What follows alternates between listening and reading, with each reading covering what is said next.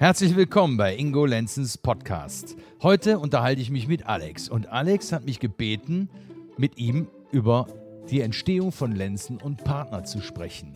Na, da bin ich mal gespannt, was du für Fragen hast, Alex, und ob ich die alle beantworten kann. Ja, ich finde es super interessant, weil ich meine, da hast du ja einen langen Weg hinter dir von, von einem Rechtsanwalt zum TV-Star eigentlich. Äh, wie hat das Ganze angefangen, dass du damit in Kontakt gekommen bist? Weil eigentlich so als Rechtsanwalt hast du jetzt nicht direkt was mit dem Fernsehen zu tun, außer du bist in dem Bereich tätig und du hast ja immer Strafverteidiger gemacht, oder? Genau, ja. richtig.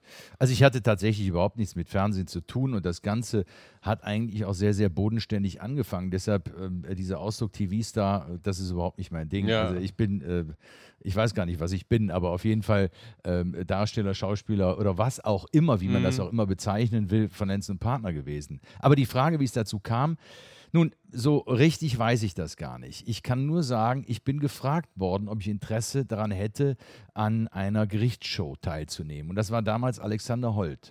Und dann stellt sich natürlich die Frage, wie sind die überhaupt auf mich gekommen? Und mhm. ähm, äh, das ist schwierig zu beantworten, denn ich war damals ähm, der dritte Strafverteidiger, der in äh, Baden-Württemberg den Titel Fachanwalt für Strafrecht hatte mhm. ähm, und habe eine entsprechende Webseite gehabt auf, ja. der, das man, äh, auf der man das auch lesen konnte.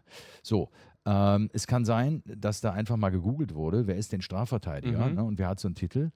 Und auf der anderen Seite habe ich zum damaligen Zeitpunkt zwei Prozesse gehabt als Strafverteidiger, ja. die sehr publikumswirksam waren. Das bedeutet, wenn ich aus dem Gerichtssaal rauskam, dann stand dann draußen äh, Fernsehen und wollte eine Stellungnahme vom Verteidiger zum Verfahren haben. Hättest du mal Lust oder darfst du darüber erzählen, was das für Fälle waren? Weil das, das fände ich, das fänden wahrscheinlich alle mega interessant, wenn das solche großen Fälle waren. Ja, also äh, der eine Fall, das war ein äh, katholischer Priester, okay. der war angeklagt wegen sexuellen Missbrauchs von Kindern. Ah, ja. Und normalerweise Normalerweise vertrete ich solche Verfahren nicht, mhm. wenn es streitig ist. In dem Fall war es aber so, dass der Angeklagte vollumfänglich geständig war und gesagt mhm. hatte, er möchte auch nicht, dass die Kinder ähm, nochmal belastet werden durch eine Aussage. Ja. Und deshalb hat er alles rundum gestanden. Und das war ein Grund für mich zu sagen, okay, wenn es hier nur um das Strafmaß geht, dann mhm. übernehme ich die Verteidigung. Ja. Aber äh, es war natürlich äh, publicity-trächtig ja, und äh, die Presse war da.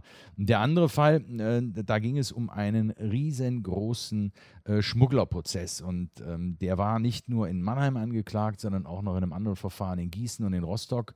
Mhm. Und da ging es um äh, Millionenschaden, der der Bundesrepublik Deutschland entstanden ist durch Zigarettenschmuggel. Zigarettenschmuggel? Ja. Das hätte ich ja nicht gedacht, dass sowas ein großes Thema ist. Ja, das war ein Riesenthema, weil die, die LKWs, äh, die hatten die komplett vollgeladen. Und mhm. das hat natürlich dann auch die Presse interessiert, weil ja auch so ein Riesenprozess war, ne, der an drei Landgerichten verhandelt ja. wurde. Äh, und auch da habe ich dann eine Stellungnahme abgegeben und war dann natürlich im Fernsehen präsent. Und jetzt vermute ich mal ganz einfach, sowohl im Internet wie auch im Fernsehen hat man gesehen, dass der Mann einen Bart hat, der nicht ganz unauffällig ist. Ja, und deshalb, Fernsehen guckt natürlich auf Wirksamkeit, Wiedererkennungswerte ja. und äh, ich glaube, dann haben die sich gedacht, naja, den erkennt man bestimmt wieder. Und ja. das war der Beginn. Und dann habe ich äh, mich überreden lassen, einmal bei Alexander Holt, der war damals noch nicht an Air, das heißt, die mhm. Sendungen wurden noch nicht ausgestrahlt. Und da war ich dann bei einer der ersten Sendungen dabei und ähm, habe die abgedreht und habe einen riesen Spaß daran gehabt. Und äh, ich glaube, die Produzenten hatten äh, ebenso großen Spaß an mir und ja. dann haben wir uns zusammengesetzt und äh, haben ganz viele Sendungen davon gemacht. Ja, und irgendwann äh, kam dann die Frage, hast du Interesse daran, ein eigenes Format zu bekommen? Mhm. Kannst du dir das vorstellen?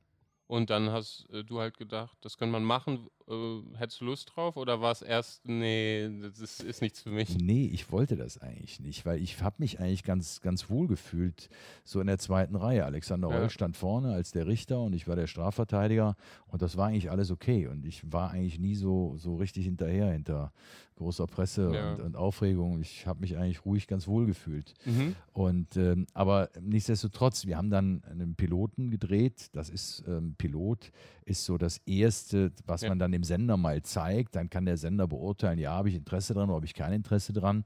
Und die fanden das auch ganz toll. Und ähm, damals hat man mich dann gefragt, ja, wie sollen wir denn die Sendung nennen? Dürfen wir deinen Namen verwenden? Und hm. ich habe mir nicht vorstellen können, dass wir so viele drehen. Ja. Und habe dann gesagt, ja, ja, mach halt. so, und dann hieß das Ding halt Lenzen und Partner. Also Lenzen und Partner ist nicht die tatsächliche Kanzlei, sondern das ist der Name von, äh, von dem, von, nur von der Serie. Ja, Allerdings gibt es auch eine Kanzlei, die heißt Lenz und Partner und das ist natürlich meine eigene. Ne? Ja. Also dadurch ist eine Verwechslung schon möglich und es gibt auch ganz viele Leute, die heute noch bei mir im Büro anrufen und fragen, ob, äh, ob die Ermittler losgehen könnten. Ne? Mhm. Und ähm, das hat natürlich mit meiner ursprünglichen oder jetzt eigentümlichen beruflichen Tätigkeit überhaupt nichts zu tun und äh, wir haben natürlich keine Ermittler. Klar. Ne, jetzt in meiner ja. Kanzlei. Aber damals äh, war das dann so, äh, dass wir dann auch relativ schnell äh, Ermittler gesucht haben. Einer mhm. stand von Anfang an fest für die Sendung, das war Christian Storm. Ja. Ähm, und die anderen drei, das heißt die Sandra Nitka, die Sandra Corzelius, die ja im Film, das heißt in der Serie Katja Hansen heißt, mhm. Äh, und der Tekin Kurtulusch. Äh, die vier waren dann relativ schnell gefunden und wir hatten dann ein erstes Screening es ist so, da haben wir äh, das Programm äh, den Pressejournalisten ja. in Hamburg vorgestellt. Das war ganz spannend, weil niemand so genau wusste, äh, wie wird das angenommen, was kommt denn jetzt da raus. Mhm. Und das Feedback war gut die Pressejournalisten haben es toll angenommen und, und, und für mich das, das tollste Erlebnis damals ist, ist echt eine skurrile Geschichte. Ich, wir haben dieses Screening in, in St. Pauli äh, in Hamburg gehabt, also auf St. Pauli in Hamburg und das passt ja sowieso schon mal zu ja. diesem Format, ne? so ein bisschen äh, verrucht, ein bisschen yeah. ne? Crime und ne? nicht so genau abwägbar, was da so passiert. Und ähm, wir hatten das alles dargestellt und ich bin dann ganz alleine, ähm, bin ich dann aus dieser Veranstaltungsstätte wieder raus und bin über die Straße gelaufen und auf einmal schreit einer äh, hinter mir her, ey, ey, du bist doch der Anwalt. und ich drehe mich um und sehe den und dann war das ein Müllmann, der gerade dabei war, die Mülltonnen zu leeren. und ich bin dann stehen geblieben und er kam dann auf mich zu und sagte, ey Mann, ey, kann, Alter, kann ich ein Autogramm von dir haben? Und ich sage, natürlich, aber ich habe keine Autogrammkarten ja. dabei, die haben wir einfach noch nicht fertig und es tut mir leid. Und er sagte, brauchst du auch nicht, hier ist mein Handschuh. Und dann zog der sich diesen Handschuh aus und dann habe ich dem auf diesem Handschuh das erste Autogramm für Lenz und Partner gegeben. Ach, cool. Und ich finde, das passte auch so mhm. richtig zu diesem Format. Ne? Das war alles so, ja, so bodenständig, so normal. Ne? Der zog den Handschuh ja. aus und hat dann gesagt, er wird sich den äh, in, in seiner Wohnung an die Wand nageln. Und das fand ich toll. Und dann bin ich weitergelaufen und habe gedacht, das wird ja eine spaßige Veranstaltung ja. bestimmt. Das sind ja so die ganzen schönen Seiten, die man da dann mitbekommt. Hat das auch so Downsides, äh, dass man, dass du im Fernsehen publik bist und für deine Kanzlei selber? Wirkt sich sowas aus? Nee, eigentlich nicht. Also wir haben, ich habe von Anfang an gesagt, ich werde über das Fernsehen keine Mandate akquirieren. Ja. Ähm, und habe dann meinen Damen gesagt, weil ich auch wirklich keine Zeit mehr hatte, dass ich ausschließlich im Bodenseegebiet tätig bin. Mhm. Und so haben wir das damals dann auch den Leuten entsprechend immer mitgeteilt und haben dann versucht, denen einen adäquaten Anwalt in ihrer Ortschaft zu nennen oder ihr zu sagen, welche Fachrichtung sie ja. brauchen. Und äh, dadurch habe ich also überhaupt nichts äh, von der, für die Kanzlei davon gehabt. Ja. Ähm, die andere Frage ist natürlich, wie ernst wirst du noch genommen als Anwalt, wenn du im Fernsehen als, als, als Schauspieler genau, das ist meine nächste ne? Frage gewesen. Ähm, aber das war eigentlich auch nicht nachteilig, weil ich ja nach wie vor tatsächlich nur im Bodenseegebiet tätig war und da kannten die mich ja alle schon seit, ich glaube, damals war ich schon seit 15 Jahren als Anwalt unterwegs. Ja, dann hat man auch Referenzen. Ja, genau. Ich hatte Referenzen, die wussten, dass ich zuverlässig und ruhig bin und dass ich jetzt hier ganz bestimmt nicht der Showfuzzi ja. bin, äh, der dann jetzt im Gerichtssaal den wilden Bär macht.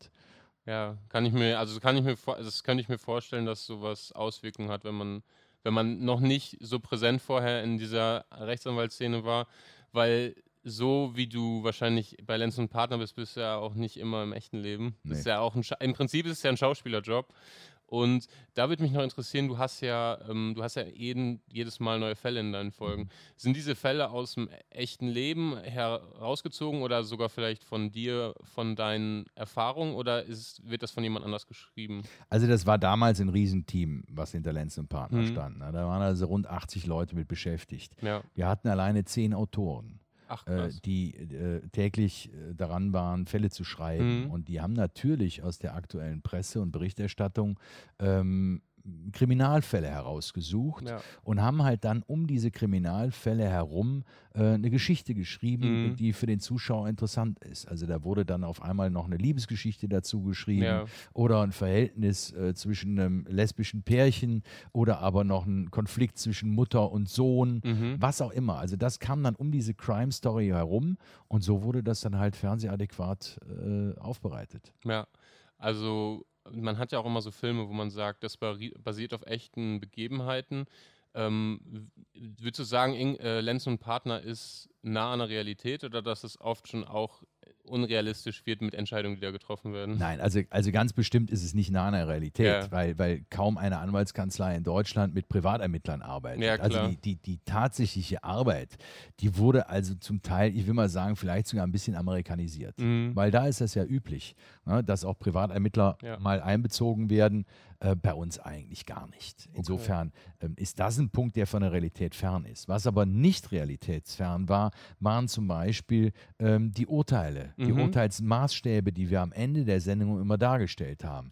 Was auch real war, war ähm, die Auseinandersetzung über die strafbare Handlung, die der Täter begangen hat. Ja. Das war auch immer real. So, und fiktional ist dann natürlich die Lebensgeschichte der Menschen ne, wenn irgendetwas ja, dazugeschrieben worden ist. Aber das ist auch das Wichtigste, dass diese Urteile dass diese Urteile passen und richtig ja, sind. Ja, genau. Also man kann tatsächlich sagen, also Lenz und Partner war, war, war sicherlich, ähm, man hat das immer ähm, ähm, äh, Crime-Doku genannt, also von Dokumentation in, im, im Crime-Bereich ja. war das schon richtig, aber ansonsten hatte das natürlich mit einer Dokumentation äh, wenig zu tun. Es ist, ist fiktionales Fernsehen gewesen. Ja, klar. Ja, mega interessant. Jetzt würde mich interessieren, so hattest du mal irgendwelche Erlebnisse, die wirklich hängen geblieben sind? Schöne, lustige Erlebnisse oder vielleicht auch schlechte? Ähm, also wenn ich mal ganz ehrlich bin, schlechte eigentlich nicht. Was ich sagen kann, ist, was ein bisschen schwerer war, war äh, wenn du dann im tiefen Winter gedreht hast und äh, die Dreharbeiten sich hingezogen hast, äh, haben und du wirklich dann im Schnee gestanden hast. Und mhm. ich weiß noch, wie sehr ich gefroren habe. Und die Tage waren wirklich lang. Also wir haben, ich habe ja mit zwei Teams gearbeitet. Mhm. Das heißt, ich habe teilweise morgens um 8 Uhr angefangen und habe um 12 Uhr nachts aufgehört. Äh, mit ein paar kleinen Pausen dazwischen. Ja. Also das sind schon lange Tage gewesen. Und ähm, sicherlich ist es auch anspruchsvoll zu sagen, du musst am Tag, äh, musst du dich mit zwei Drehbüchern auseinandersetzen mhm. ähm, und natürlich auch die Texte parat haben. Klar. Das war sicherlich auch ein großer Anspruch, der aber sehr viel Spaß gemacht hat, das mhm. muss ich sagen.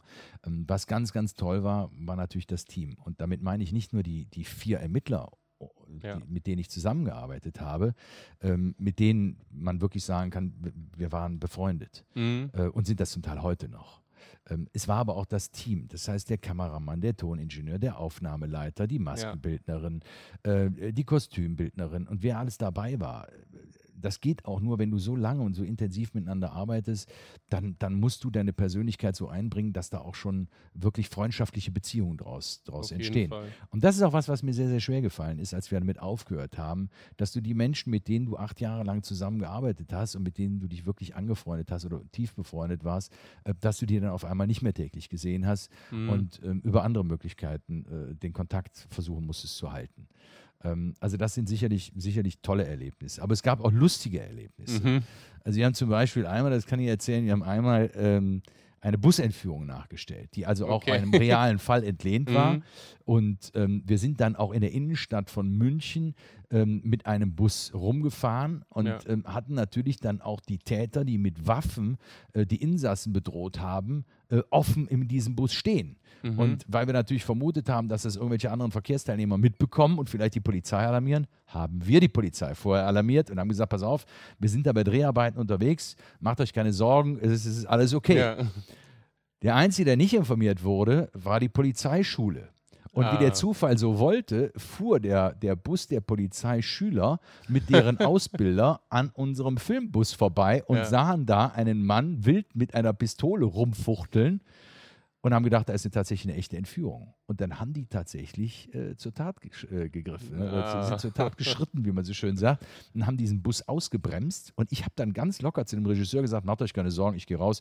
Äh, vielleicht erkennen die mich ja, mhm. ich regel das eben du kannst dir nicht vorstellen, wie schnell ich mit dem Gesicht an der Buswand stand, die Beine auseinandergedrückt und angeschrien wurde, ich soll jetzt bloß keinen Mucks mehr machen und die Täter sollen rauskommen, bis die dann wirklich begriffen haben, es ist Fernsehen. Ja. Also der hätte Gott weiß, was passieren können, aber es ist wirklich eine ne lustige, natürlich auch brenzlige Situation, weil man muss sich mal vorstellen, die Polizeibeamten sehen sich da natürlich auch an der Pflicht. Ne? Ja, klar. Und es war ein Versehen, dass die nicht informiert worden sind. Ich meine, wie die gehandelt haben, ist richtig. Ist wahrscheinlich, ja, also hätte ja auch echt sein können. Ja, klar. Ja. Klar, natürlich. Ah, ist ja dann auch alles gut ausgegangen. Ja, oder? ja, das ist alles gut ausgegangen. Und dann haben wir noch eine Geschichte gehabt.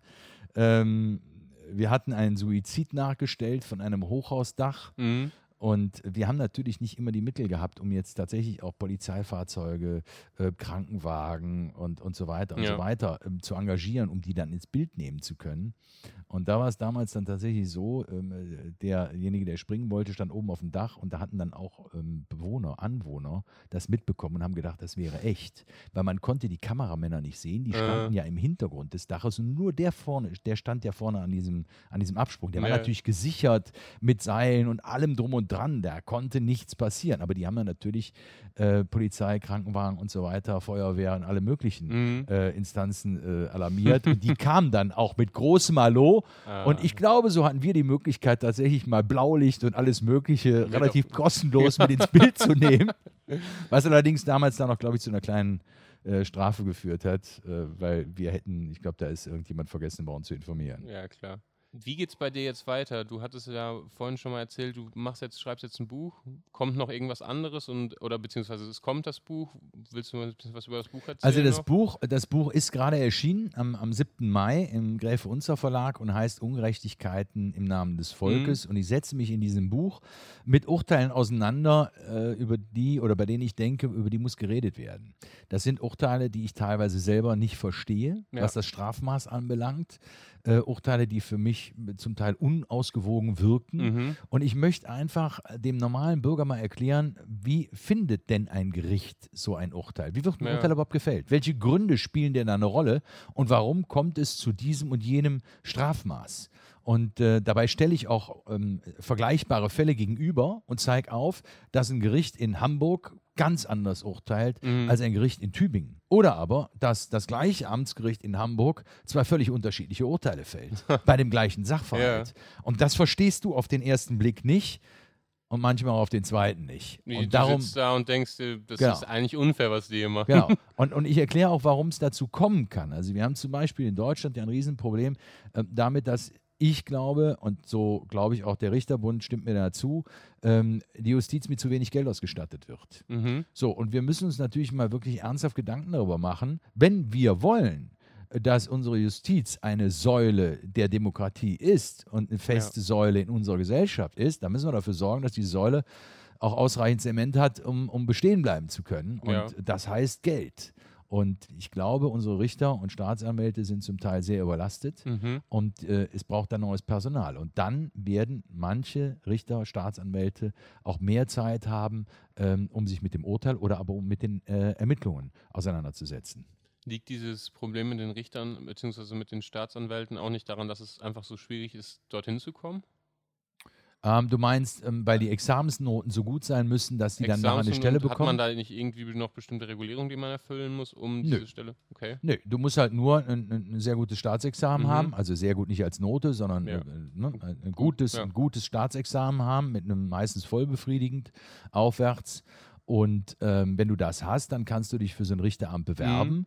Äh, und dann entscheiden die nachher, ob du dann halt Richter wirst oder Staatsanwalt. Also du, du ja. kommst in Staatsdienst und normalerweise fängst du als Staatsanwalt an äh, und dann wirst du irgendwann mal ein Jahr auf eine Richterposition gesetzt und dann fällt am Ende des Tages nach drei Jahren meistens die Entscheidung, was, welche Position kommt denn jetzt für den in Betracht. Mhm. Also die Auswahlkriterien sind nicht so groß, es ist halt die Hürde mit diesem guten Staatsexamen, ja. die muss genommen werden und dann kannst du dich da bewerben. Ähm, Fakt ist, ähm, dass gerade Berufsanfänger ähm, Unmengen von Verfahren haben, aber auch die älteren Kollegen mhm. äh, bei den Staatsanwaltschaften haben, haben wahnsinnig viel zu tun. Und ich glaube, äh, wenn die etwas entlastet würden, dann könnten die sich mit dem Einzelfall auch noch mehr und, und intensiver auseinandersetzen. Ja. Und das ist natürlich gut, weil dann hast du natürlich so Schnellschüsse oder Vorurteile, die man sich relativ rasch beim Anfang vom Lesen einer Akte bildet, äh, die, die, die kannst du dann vielleicht auch noch ausräumen. Also dieses enorme Arbeitspensum ist dann vielleicht auch einfach eine Abschreckung für neue Anwälte, ähm, Staatsanwalt oder Richter zu werden. Also spielt es ja im Prinzip auch so ein bisschen gegeneinander. Wenn man diese, wenn man diese Belastung rausnimmt, dann ist es vielleicht auch ein Anreiz für mehr Leute, Richter und Staatsanwalt zu werden. Oder ist es so, dass die Nachfrage schon da ist? Ich glaube schon, dass ja. die Nachfrage da ist. Ich glaube schon, dass es eine ganze Menge äh, Bewerber für diese Position gibt, denn das ist ja auch ein reizvoller Job. Mhm. Ne? Also das ist ja schon eine verantwortungsvolle Tätigkeit, eine abwechslungsreiche Tätigkeit. Und ähm, du bist im Staatsdienst, das heißt, es ist auch eine sichere Stelle. Mhm. Du wirst da auch nicht gekündigt, da kannst nicht gekündigt werden, es sei denn, du stiehlst die goldenen Löffel. Ähm, also insofern ist das schon eine reizvolle Position, natürlich. Das Buch ist ja jetzt rausgekommen. Ähm, wie sieht es aus mit dem Fernsehen? Kommt da noch was? Hast du noch was geplant? Ja klar, da ist eine ganze Menge geplant. Also ich werde jetzt gerade für ein Vorabendprogramm äh, von Sat 1, endlich Feierabend, werde ich mhm. was machen. Ähm, aber das ist natürlich, äh, was mein, mein Herzensprojekt ist, ist Lenzen Live. Ja. Damit fangen wir jetzt am äh, 19.06. wieder an in Sat okay. 1 Gold, mittwochsabends von 22 bis 24 Uhr. Und da können die Zuschauer anrufen mhm. und mir ihre Fragen stellen. Also juristische ah, Fragen. Ah, cool. ne? Egal was es ist, ob jetzt der Führerschein verloren gegangen ist und man äh, fragt sich, wie komme ich denn wieder an den Führerschein ja. oder ob es ein Mietrechtsproblem ist mit den Nachbarn oder aber meine Kündigung im Arbeitsverhältnis bekommen habe, ob das rechtens ist und so weiter.